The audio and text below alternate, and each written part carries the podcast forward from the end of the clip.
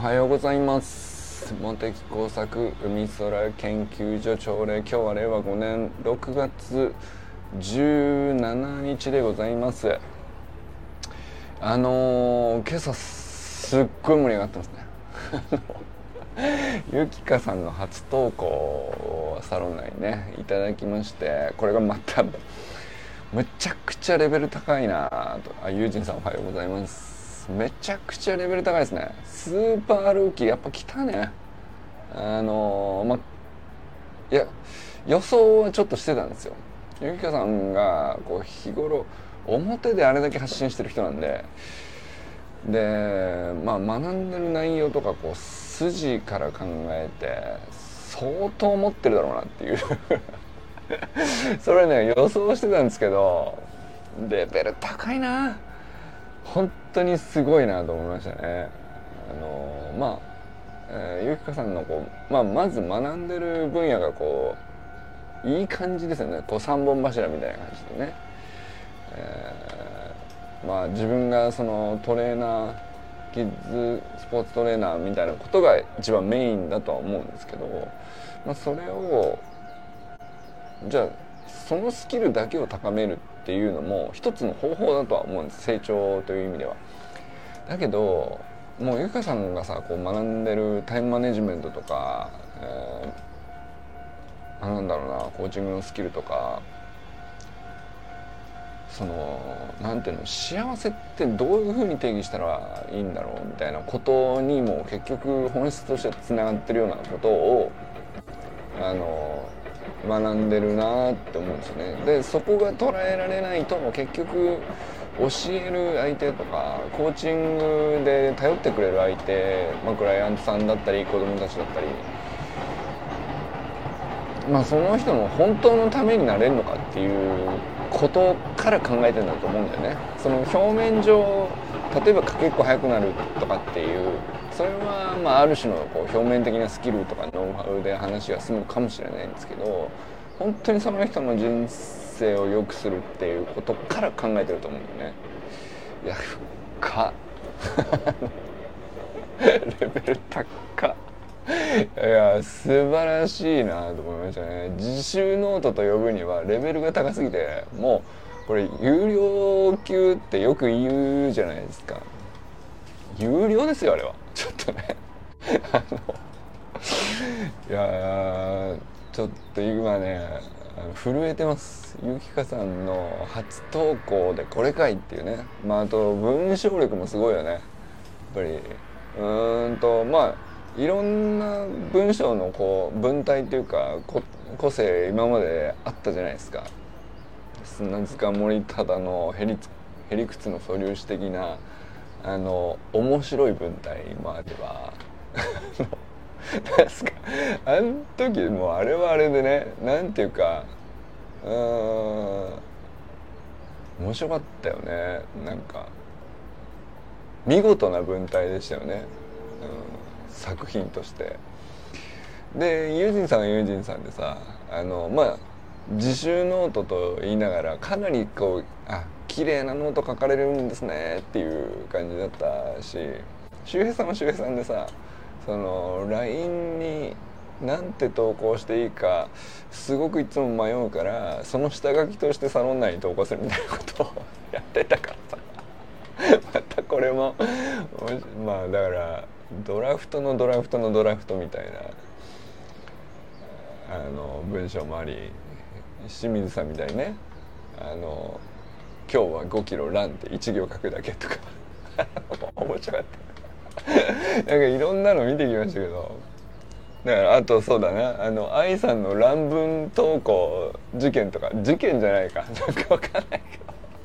ど。もう勢い余りすぎててちょっとオーバーランしてるじゃねえかみたいな。そのもうエネルギーをそのままぶつけて文体っていうよりももう自覚して的に乱文ですっていうね。あの乱れ打ちですと。ただとにかく必死さだけはその文章に込められてるっていうかさ。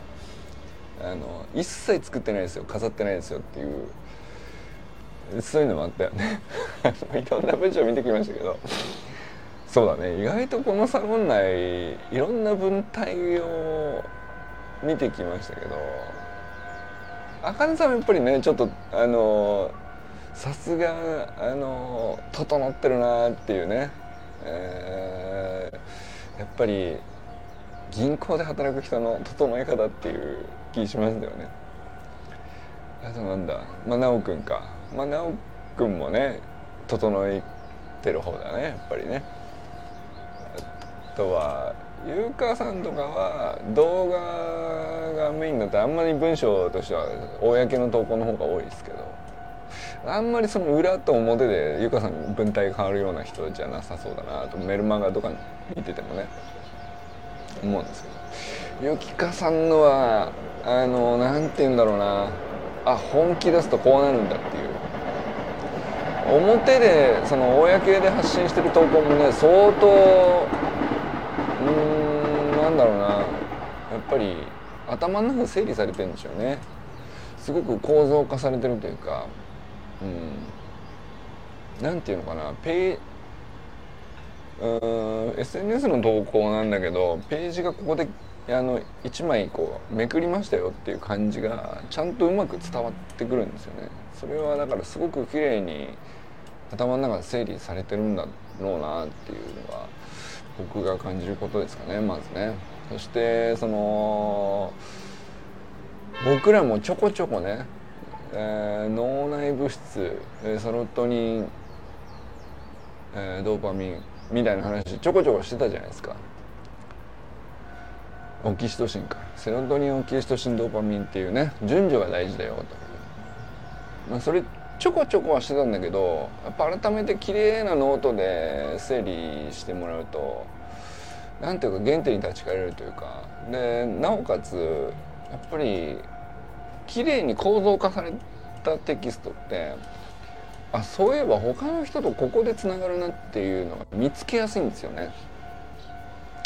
あのだからいろんな人とつながってその人とのこう起点になれるっていうかその真ん中に自分が立てるっていう、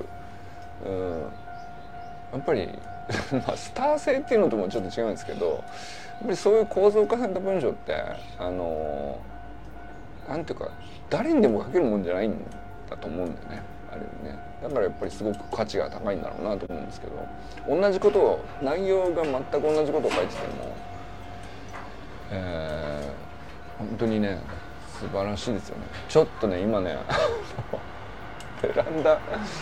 おはようございます。えー、外周工事してましてじゃあの櫓が立ってるんですけどまだいいかなと思って。ちょっとでも土曜日でも朝からやるんだな。今日もうちょい時間遅いかなと思って朝外出てみたんです。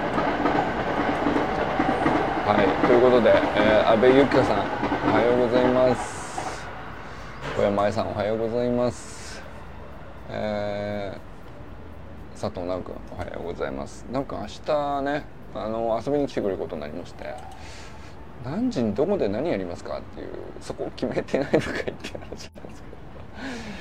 ど。キャッチボールやりたいねと思いつつグラウンドはね開くか開かないか分かんないからここはね少年野球大体土日入っちゃうんだよね。とするとだなと思って。だから海の公園とかねあのあっちに行くのがいいかなと思ってるんですけど、まあ、何時頃来るかでその時ゆっくり考えますか。来てから考えますか。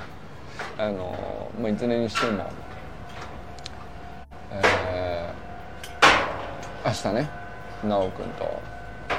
一緒にまあ一日一日お互いの時間とゆっくり取れるっていうのがなかなかあることじゃないんで、まあ、楽しみにしております。同時にあとはですね、えー、ゆきかさんと今日ですね。今日の夕方か。夕方ですね。あのまあお話できることになってオンラインミーティングですけどこれもだからそこのまあミーティング別に何話すって決めてるわけじゃないんですけどそこの当日に朝の投稿するっていう振りが効いてて最高ですよね。いやなんかもう本当楽しみですね。はいえ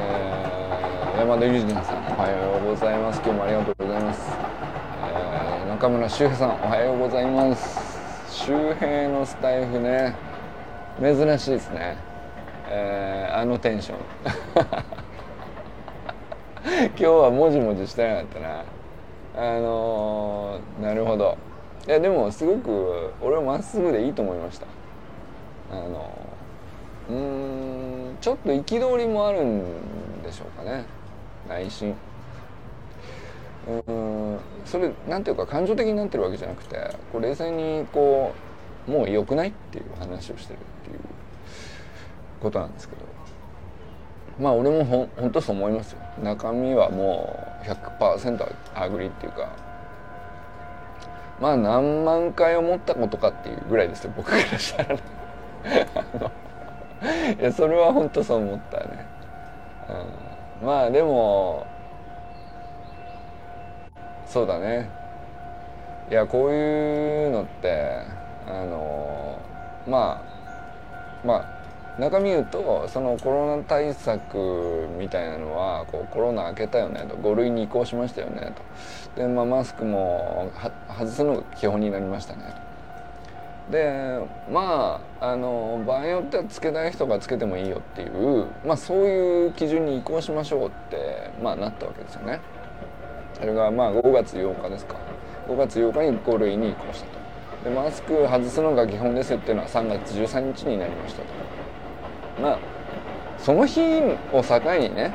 あのウイルスがゼロになるわけじゃないっていうあのそれももちろんそうですよ。でそのこの先ね永遠にね、えー、一度できてしまったウイルスが消えることはないんですよね。むしろ増える一方です。あのまあ増えるということはその分だけで、あのなんていうか害害がなくなっていくということでもあるんですけどあの害が高ければ高いほど少なくて害が低ければ低いほど広がっていくっていうまあそういう関係性だからっていうねまあなんかそういうので徐々に移行していきましょうというまあ政府判断ですよね。でまあそのかんなんていうかその辺ってもうまさしく科学が全てじゃないよねっていうところもあれば一応科学に基づいてっていうところがこう混ざってたりこうなんていうかモヤモヤするような話だとは思うんだよね。でましてそれがその一般のこうなんていうか僕ら大衆の目からした時にさうん何を知ってるとか何を信じてるとかあの何を怖がるとかってまあ、知識もバラバラだし価値観もバラバラだし考え方もバラバラなんであのまあその組織によってあゆきかさんおはようございます。先ほどはありがとうございました本当に。本当にレベル高くて びっくりしたっていう話をねちょっと先ほどまで10分ほど喋ってたんですけどあの今ねちょっと周平さんのスタイフの話をしてます、えーまあ、周平さんのスタイフの話にお先にしとくとまあ志江さんの中ではまあ憤りだよね。もうよくないっていう。いや怒ってるじゃないと思う。感情的じゃないと思うけどあの誰を見てうんとその判断してるのかなっていうことだと思うんですよね。で、まあ、少年野球チームの運営っていう意味でそれはまあその外の目を気にしないわけにいかないっていう判断っていろいろあると思うんですよ別にコロナにコロナ対策に限らず何にしたっていろんなことあると思うんですよ。外の目気にしないとね。その自分たちはこう考えるだけじゃやあの運営できないってことは多々あると思うんですけどまあでも一番ファーストプライオリティというかさ一番優先順位高く見て考えなきゃいけないのはあくまでやっぱり子供のためにやってんじゃないのっていうことだと思うんだよ周平さんが言いたいことはね。あの自分たちが文句言われないためとかあの自分たちよりもちょっと上のちょっと外側の、まあ、その人たちに迷惑をかけないためとかあのそれが大事じゃないとは言わないんですけどどっち大事なんですかって言われたら優先順位あくまで子供に置いといてほしいっていう、まあ、そういうことだと思うんだよね。白井さんが言ってるのはね これでなんていうかあの葛藤と言いますかあのまあみんな抱えてると思いますよね周平さんだけじゃねえと思うな。で周平さんのように言葉に、えー、する人はまあ0.1%じゃないですかね。あのでもみんな思ってんだけどでみんな何千回何万回ともその葛藤を抱えてさもう良くないってなってんだよ。なってんだけど。あのやっぱり発言権がどこにあるかとか決定権がどこにあるか決裁権がどこにあるか、みたいなね組織論も無関係じゃないんですよね。でまあじゃあその決裁権とか権限がある発言権とか決定権とかそういうのがある人のところに、えー、決めるに適した最適な知識が備わってるかっつったらそうとも限んないよね。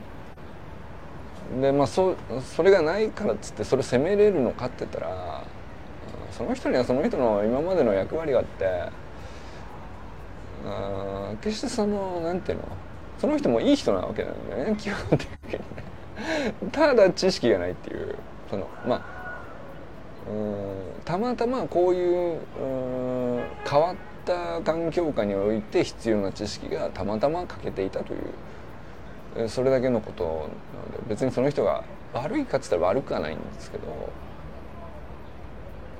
これがねなんかあのうん僕もこうねその別に何て言うかあのウイルスに限らずいろんな科学のリテラシーって僕もさ分野ちょっと違ったら気象学以外のところではもう完全に素人だから多々僕にもあると思うんだよね。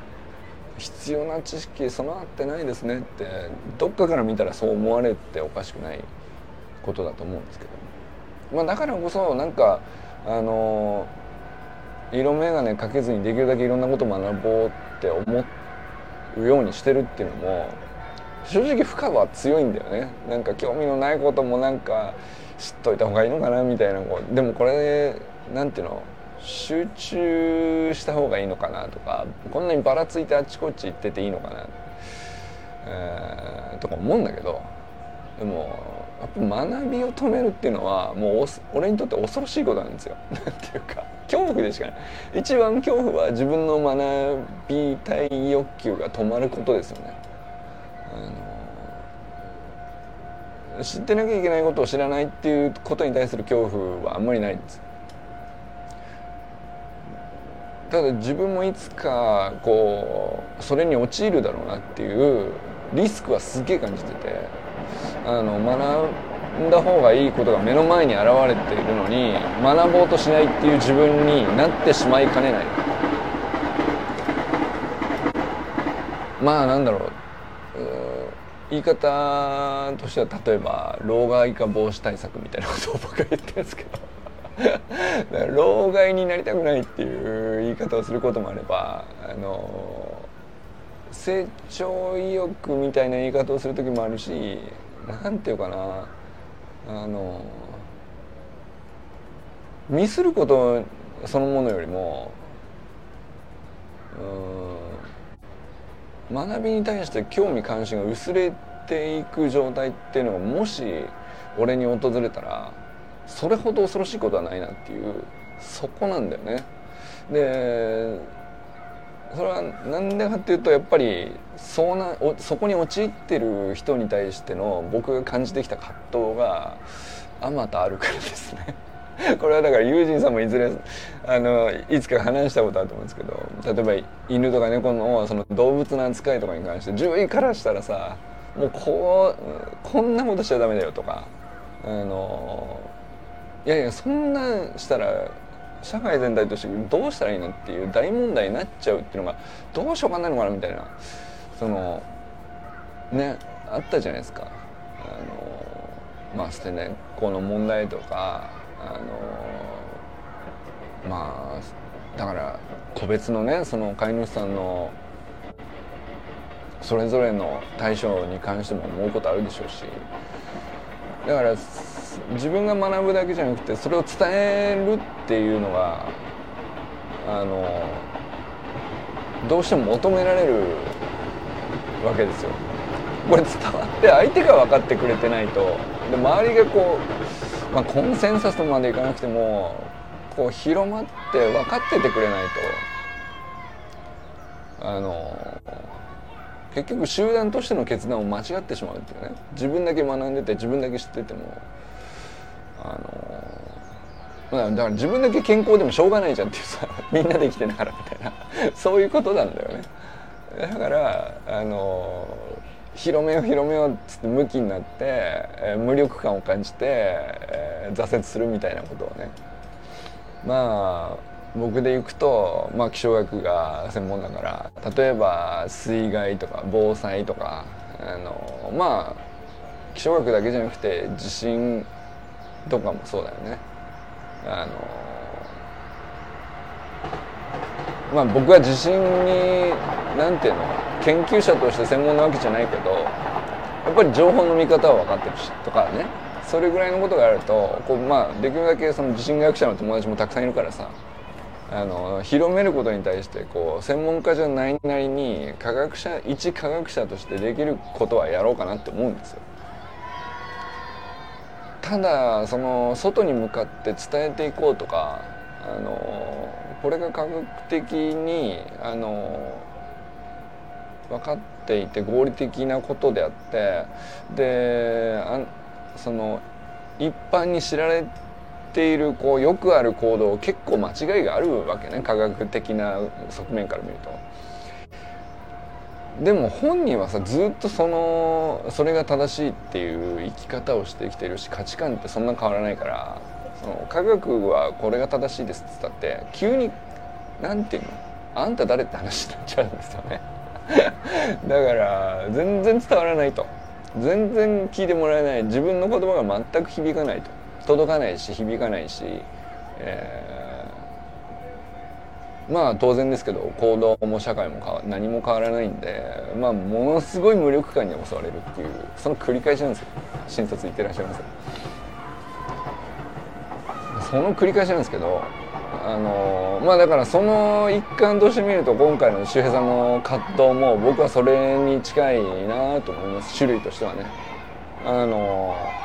極めて合理的に知識を考えたらさこうでしょっていう判断があってそれとは別なまあちょっと違うんじゃないっていう決断をする人がいて。えー、少年野球がね元気に走っております。まあこうあってほしいよねっていうね。あの周平さんの思いですよね。えー、周平さんおはようございますが言いたかっただけです。長くなりましたが。はい、えー、っと寺石由香さんおはようございます清水信之さんおはようございます、えー、山本健太さんおはようございます森本あかねさん善くんかんくんおはようございます砂塚森田さんおはようございますまあということでねあのゆきかさん今日はよろしくお願いします。とにかく楽しいです。あのまあ何を話したいっていうわけでもないんですけどあのなんていうかずっと僕の中ではねあのゆきかさんのゆきかさんの日々の投稿を見てるだけでまあもうなんていうか知った気になっちゃってますけど 知った気になっちゃってるけどいやでもゆきかさんのこう学んでる分野とか、えー、おそらくそのもう文字では表現しきれないことを吸収してるであろうことはもうすごい想像つくんですよね。だからそうするとやっぱり喋って聞いてみたいなっていうのもどんなこと学んでんだろうなとかこのまあ言ったら1年でその前回お会いした時からまだ2回目はまだ会ってないんだけど、まあ、今日ねミーティングでお話しする時までの間にまあどんなこう変化があり、えー、あの時はあの時でね僕はなんかすごいこう感銘を受けたんですよね雪笠さんの、えー、講座を受けているだけなのになんかめちゃくちゃ引きつけられるものがあってあこの人すげえなってもう本気で思ったんだよね。これこれは本当に証拠があるんですよ。まあ証拠出す必要ない。なんかあのサロンメンバーに入ってくださってるから言ってるわけじゃなくて本当にそう思ってて、まあ、だからなおさら嬉しかったんですけどまあでもそういう人がさ1年経ったらそんなあの時と同じまんまのわけがないっていうのもあってまあそれは投稿見てても感じることなんですけど何が変化して何を吸収してどこに向かってるのかみたいなことはまあ圧倒的に興味を引きますよね。なんていうかねこう今サロン内でさやっぱりその善くんと直くんとゆきかさんっていうねその進化の速度が異常に速いそのなんていうの？なんていうのまだこれから全然ピークはもっと先にありますっていう人たちですよね。その人たちのうん見ている世界っていうのをこうなんていうかこう俺はそこに触れていたいんですよね。そこに触れておけば自分の中から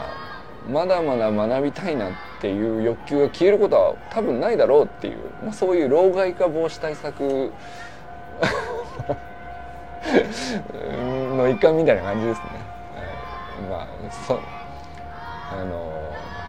老害老害って繰り返すのもなんですけどあの、まあ、誰がっていうんじゃなくてやっぱり自分の中で一番その恐れるのは、まあ、体のアンチエイジングもいいんですけどやっぱりあの頭がなんかね勉強すればするほど固まってっちゃうっていうそのそういうフェーズに僕はいるんですよね正直。まあだからそれこそゆっかさんが今学んでる脳科学だとかさあの行動経済とか、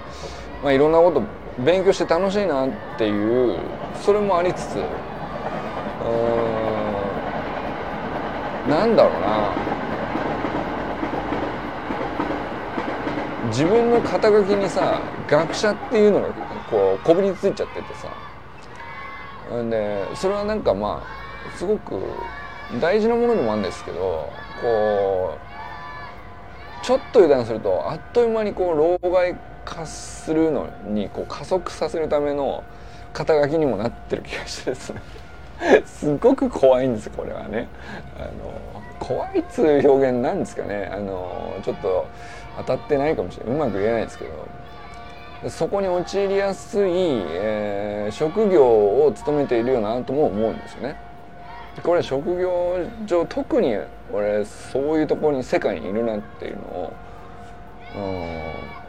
うん、自分で思うんですよねだからあのなんていうかなんだったらねスプリントを学ぼうとかなんていうのなんでお前がって話なんですけどそういうこう全然なんでお前がのところに手を出しておかないとまあ体が錆びつくのもこう、ね、止めたいっていうのはそれ当然なんですけどやっぱりね絶対頭がどんどんこう硬直化していくっていうのにはあのどう抗うかっつったら抗うっていうかあの、うん、柔らかく保つってどうしたらいいのかなっていうその一環ですよね。その一環だからまあそのはやったことのないこととか、まあ、かつてやって、えー、挫折を味わった草野球にしてもその バスケットボールにしてもそうなんだけど全然うまくいかなかったことに再挑戦するとかっていうのも含めて。でなおかつそれをやりながら思っているのがやっぱり20代の人の言うことは基本取り入れていかないとあ当然時代が動いてるってことに自分が何ていうか気づけなくなってっちゃうんですね。その正しい正しくないんじゃなくて自分時代がどう動いてるのかとか何をどこにエネルギーが溜まっているのかとかっていうことにねなんか気づけなくなってっちゃうんだなっていうのがねそこですよね。だからそれを感じ取れればよくて中身は何でもいいっていう。とにかくゆきさんと喋りたいっつっていう話です。ということで。今日はどなたと皆様笑いますでしょうか？よ、えー、ぜひ良き一日をお過ごしください、えー、今日はねゆきかさんの朝日を浴びるといいよということでねベランダからわざわざあの お送りしております、えー、そしたらねあの今改修工事やってましてそのマンションの外壁の改修ですね。で作業員さんが通り過ぎるというね。映り込むということがありましたけど。まあまあいいでしょう、えー、ということで良き一日をじゃあねゆうかさんありがとうございます、えー、ゆうさんもありがとうございました。